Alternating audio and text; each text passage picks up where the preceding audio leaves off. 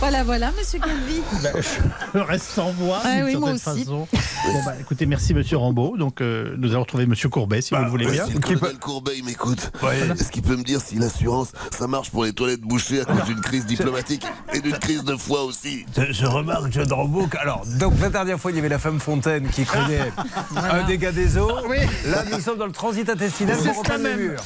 C'est Écoutez, bien pour la transition. C'est vrai. je sais pas, il me tarde déjà demain pour savoir Oui. où nous allons aller. Ça commence à se préciser un peu l'histoire.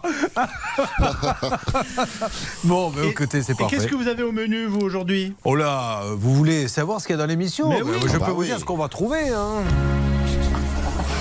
Une maison construite à Castres. Le constructeur, faudrait le castrer. Un voyage organisé dans un hôtel qui est fermé.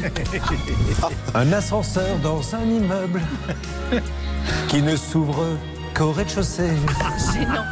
Une équipe soudée et sous-payée. Bon, ça, c'est un message que je fais passer au passage.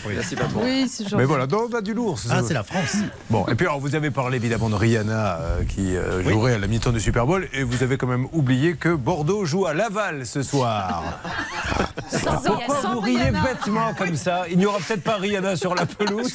Il y aura Rihanno. C'est un, un artiste local qui fera patienter les gens pendant la mi-temps de Bordeaux-Laval ce soir que je conseille à tout le monde. C'est un bon match. Ah ben oui.